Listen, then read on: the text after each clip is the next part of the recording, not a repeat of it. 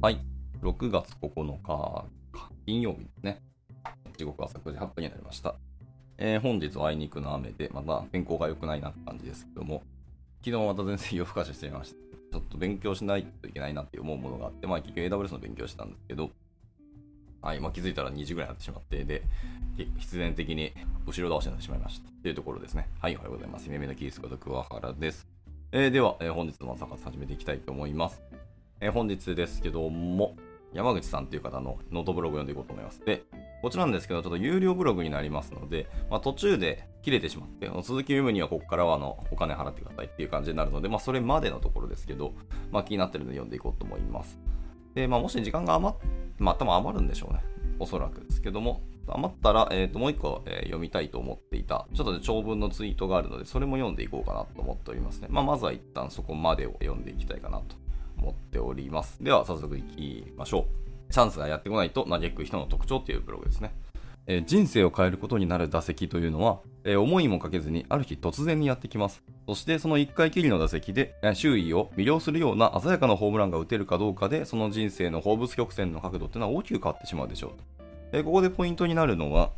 その打席はいつやってくるかわからないということです。というのも私たちはなかなか、えー、いつやってくるかわからない打席のために、まあ、地道な準備をすることっていうのはできないからです。そして多くの人は、えー、チャンスが来たらその時に頑張ろうというふうに考えてします。えー、しかしそれでは突然やってきた人生を変えるような打席で、えかっ飛ばすことはもちろんできませんと。そもそもそのようなパースペクティブを持って日々を平らに過ごしている人にはチャンスすら与えられないということもまあまああるでしょうと。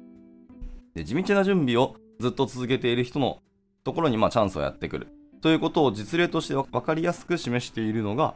昭和を代表する、えギャグ漫画のレジェンド、え赤塚不二夫さんですと。最終的に大きな成功を収めた人であっても、キャリアの初期段階で不遇を囲っていた人ってのは少なくありません。天才バカボンやおそ松くんなどの独創的なギャグ漫画で一時代を築いた赤塚不二夫ですが、おそらくはその革命的、革命性、独創性ゆえだったのでしょうと。決して漫画家としてのデビューはスムーズなものではありませんでした。今こそギャグ漫画の巨匠として知られている赤塚不二夫さんのデビュー作というのは意外なことに少女漫画だったんです。まだギャグ漫画というジャンルそのものが存在してなかった時期のことです。市場の需要と赤塚不二夫の才能には大きなギャップが断っていました。デビュー当初の赤塚は少女漫画の単行本を3、4ヶ月に1冊のペースで描く、いわゆる資本漫画家で原稿料の前借りをして漫画を描く自転車創業の時代にありましたと。で、漫画家になりたくて、時はそうにやってきたものの、依頼されるのは本人が希望していたギャグ漫画ではなく少女漫画ばかりですと。で、とにもかくにも食っていかなければならないという状況下で仕事の襟好みはできないと。あったんでしょうけど、まあ、本人はこのままでは将来に希望は持てないというふうに考え、一時期は漫画家を廃業して、キャバレーの住み込み店員になろうと思っていたという時期もあったそうです。で、普通であれば自暴自棄になってしまい、怠惰で安寧なな日々を過ごすことになるか、あるいは逆に自分がやりたいことはこれじゃないけれど、え食っていくためには仕方がないと妥協して、おとなしく少女漫画の世界で生きていくことを選んでしまうのではないでしょうか。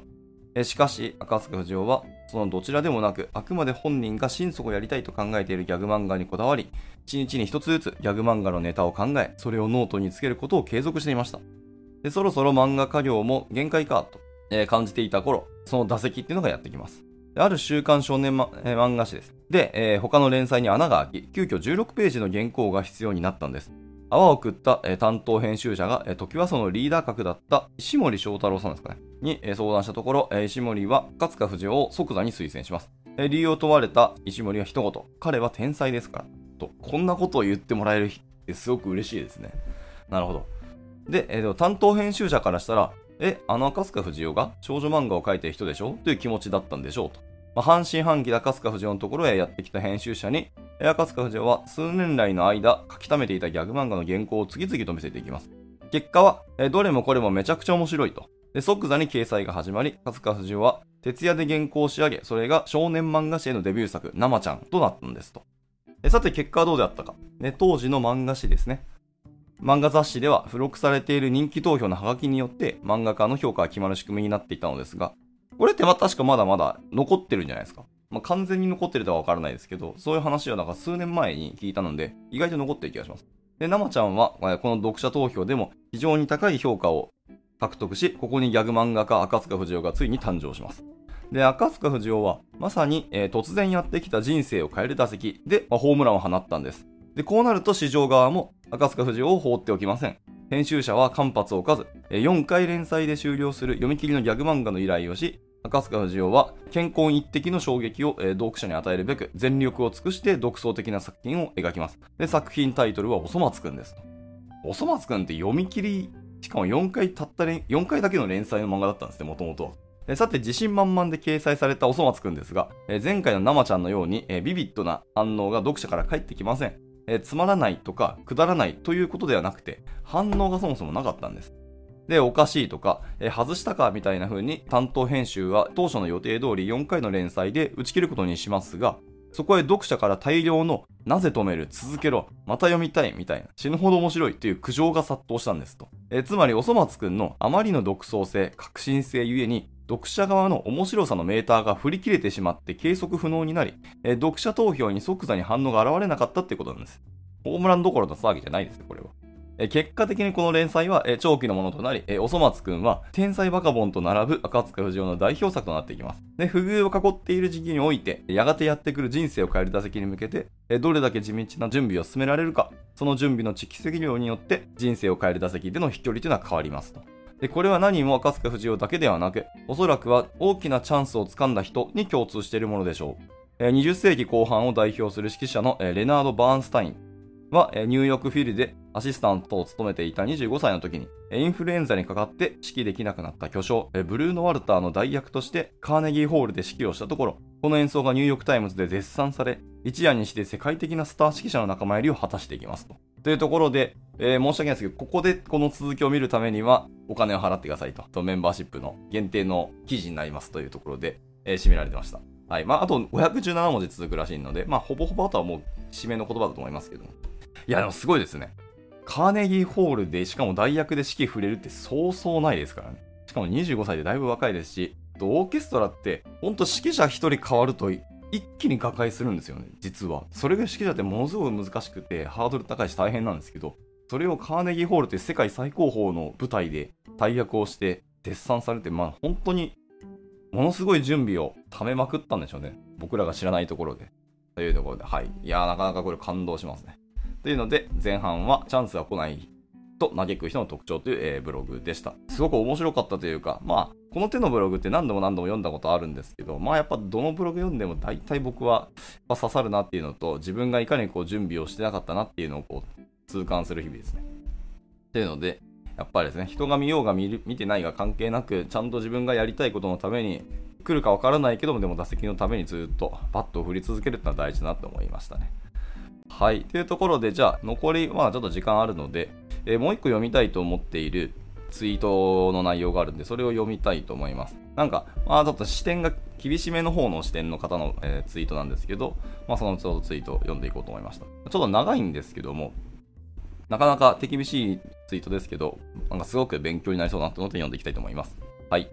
えー、なぜ人が会社を見切るのかについて、いても無駄とか、言っても無駄に、え、分けて考えてみましょうっていうようなツイートがあるので、えー、これ読んでいこうと思います。えー、酒井風太さんっていう方の、え、ツイートですね。大企業が〇〇予備校などとされる背景には、まあ、いても無駄、もしくは行っても無駄による会社の見切りがあり、これは性質の異なる問題と考えています。で、いても無駄は直近で加速してきた課題であり、えパワハラ防止法などの影響もあり、え緩い職場っていうのが登場しました。でさらに、え心理的安全性の誤った解釈によって、えできる限り優しく接する、もしくは何でも肯定するとか、え相手のキャリアや成長に過度に関心を持つことは、後にトラブルになりそうなので避けるといったマネージャーの振る舞いが始まり、え社員としては居心地はいいんだけど、なんか不安といったような問題が発生します。えこの中でたまに学生時代の友人で飲み会で会った時にもしくは Twitter などを眺めた時に責任感のありそうな仕事をしている同年代とか何者かになってそうな同世代に遭遇して置いていかれている感を抱き、えー、猛烈な焦燥感に襲われるといった事態が生じているんだというふうに思います。で、不満と不安は異なる概念であり、えー、不満がなくなっても不安っていうのは消えません。加えて、構造的な背景として、働きがい施策ではなく、働きやすさ施策に、え人事施策を集中した結果、組織のマジョリティの働いている理由が、居心地がいいからいるとか、え他で副業や自分の事業をしているので、ベーシックインカムや看板として捉えているみたいな風になってくると、上の世代を見ても、自分で事業を必死こいて切り開いている姿勢を見たことがないとか、何でもまあまあで済ませているとか、検討しますしか言ってないと。なり、まあ、いずれこうなっていくのが怖いと、えー、いても無駄になっていくんじゃないかなというふうに感じています。えなぜならば、若手世代から見ると、まあ、キャリアの逃げ切りっていうのは現実的ではなく、えキャリアを構築したいフェーズであり、下山フェーズの、え背中ではなく、登山フェーズの、え背中でないと、このままでいいのか不安が強まるためですと。で、社内にロールモデルがいないという言葉を、え見聞きすることもありますが、まあ、この意味の中には、登山フェーズの背中がないというふうに、え思えますと。もちろん多様な視点を持ち、落ち着きを払った人の背中やアドバイスから学ぶことっていうのもありますが、まあ、それだけでは物足りない感を抱くのもまあ仕方ないんじゃないかなっていうふうに思います。いきなり仙人みたいな、えー、達観コーチングや、えー、マインドフルネスを押されても、まあ、フェーズが噛み合わないので、正直効果はないっていう可能性もあります。組織課題が起きている中で自分が検討して推進するよと言って、えー、諦めてうやむやにしてしまい、検討してるで止めている上司の背中をメンバーは見ていますし、まあ正直覚えています。一方で、言っても無駄はさらに深刻で、私が最も危険視している生存者バイアスの問題っていうのがこれにあたります。こういった環境だったから成長したとか、こういう環境にもかかわらず成長したというのは異なるものであり、後者にもかかわらず前者と誤解しているようなケースもあります。で業界の重鎮的な人の話を聞いていても、経験談の枠を超えない話で、まあそれって本当に正しいのかとか、語られていない、えもしくは捨てられている要素があるんじゃないか、みたいな疑惑が残りますし、それを真に受けて、ま、真に受けてしまうと、生存者バイアスの拡大再生産っていうのが生じてしまいます。で、えー、生存者バイアスの拡大再生産っていうのが何かというと、えー、生存者バイアスは継承されていき、支配的な色を強めていくっていうようなその話です。で、生存者バイアスの第一世代は自分がこう育ったからこうするなのですけど、まあ、それで生き残った人がマネージャーに昇格していくっていう仕組みの場合、生存者バイアスの第二世代っていうのは自分もこう育ってきたのであなたにもこう教えるっていう風な形になっていきますと。で、そうすると、悪しきマネジメントであっても、その会社内で支配的なマネジメントポリシーっていう風になっていきます。はい。まあ、人を一度精神的に叩き折るとか、感情を一切捨てるなども、まあ、そういう罠をはらんだものだという風に思っています。で、これらを解消するためには、自分のマネジメントスタイルは常に正しいという誤解を解き、マネジメントスタイルを理論とともに見つめ直す機会がま必要と考えています。人や組織の課題というのは終わりがなく、常に研究も進んでおり、自分が感覚的にやっていることが正しいのか正しくないのかっていうのを振り返る機会もなく、出世や昇格をしていく中で、どんどんと見えないものが、増えていきます。そして裸の王様化すると、誰も何も言ってくれなくなり、場合は業界の重鎮だとか、こうやって勝ってきたんだっていう風になり、最終的には、え4枚目の画像のような言っても無駄のような境地の現場を生み出すことになると思っていますと。で、経験談と、ね、過去の切り売りで生きていることっていうのは、リスキリングの文脈もあり、回避が推奨されてきていますが、えそもそも自分の常識が間違っているかもしれないっていう姿勢がなければ、古い OS に新しいアプリケーションを載せているだけで、え別に機能はしないというふうに私は思っています。新卒生え抜き文化だけではダメだというよりも、自分の常識が間違っているかもしれないという心は、自分の常識が通用しないけど、何とかするしかないという体験をしないと身につかないみたいな話かと思っています。で、また自分がいないとダメと思っている人ほど、自分は、えー、人材育成とかマネジメント、仕組み化が下手ですと言ってるようなものなんですけど、まあそれはそれで居心地の良いものなので人間の差がであるというふうにま思っています。これらの組織トラブルによって事業や顧客にまっすぐに向かう時間が減少し、良い人材、良い技術を持ったスタートアップが失速し、組織崩壊が当たり前になると、大企業がリーダーシップ取るのだるいとかなってしまって、え組織硬直化っていうのが当たり前になることを防ぎたいというふうに考えておりまして、日々研究し、今の仕事をしていますと。はい、まあ、という最後の話は、えしていないんですけど、明日放送予定のホゲホゲみたいなので、宣伝で終わっています。まあ、組織硬直化の話をこうしたかったというところで、あと最終的にこのツイートには4枚の画像が貼られてますね。あの若手人材育成の環境変化と重要観点とか、まあ、いても無駄、えー、言っても無駄っていうさっきの話ですね。あとはその課題を放置しておくとどうなるのかみたいな話と、はい、で言っても無駄の境地の現場はこんなことを思ってますみたいなところの、えー、と画像ですね、が貼られてますので、まあ、興味ある人は見てみてください。はい、というところで、え今日は、え、2つですね、え記事1つ、ツイート1本の読んできましたが、いかがだったでしょうか？まあ、なかなかあの、まあ、技術の話じゃ全然ないんですけど、まあ、ビジネスマンとして本当かハッとするというか考えさせられる内容だったなと思いますし自分自身の振る舞い本当にどうなのかっていうのをちゃんと日々日々振り返ったり自分の中で厳しめになんか見ていくっていうのは結構大事かもしれないですね自分自身のことはやっぱりなかなかやっぱ自分は甘いというか優しいというか自分が一番、まあ、可愛いと思いますので、まあ、そこは仕方ないと思います。まあ、それは全員多分同じことあると思うんですけど、自分だからこそ批判的思考でたまには評価するっていうのはすごく大事なって、ちょっと僕はこれ読んでて、えー、感じました。はい。まあ、皆さんがどう感じるかあれですけど。というところで、後ほど、えー、さっきの記事とツイートもリツイートしますので、皆さんの方でも読んでみていただければなと思います。ではでは、ここで早いですけど、朝活は終了していきたいかなと思います。金曜日ですね。週末なので、しっかりここで締めていって、え土日休んでいただければなと思います。えー、本日の参加者はですけども、えー、ネブさんと、えー、ケンジさんと、シカナイさんと、で、ノアさんですね。はい。ということで今日はその4名の方ですね。はい。大変にありがとうございました。また明日ものんびり読んでいきたいと思いますので、興味あれば来てみてください。じゃあ、えー、今日も一日頑張りましょう。えー、お疲れ様でした。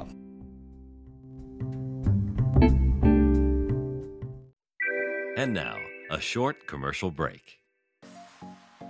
現在、エンジニアの採用にお困りではありませんか？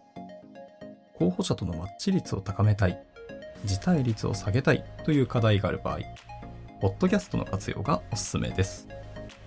音声だからこそ伝えられる深い情報で、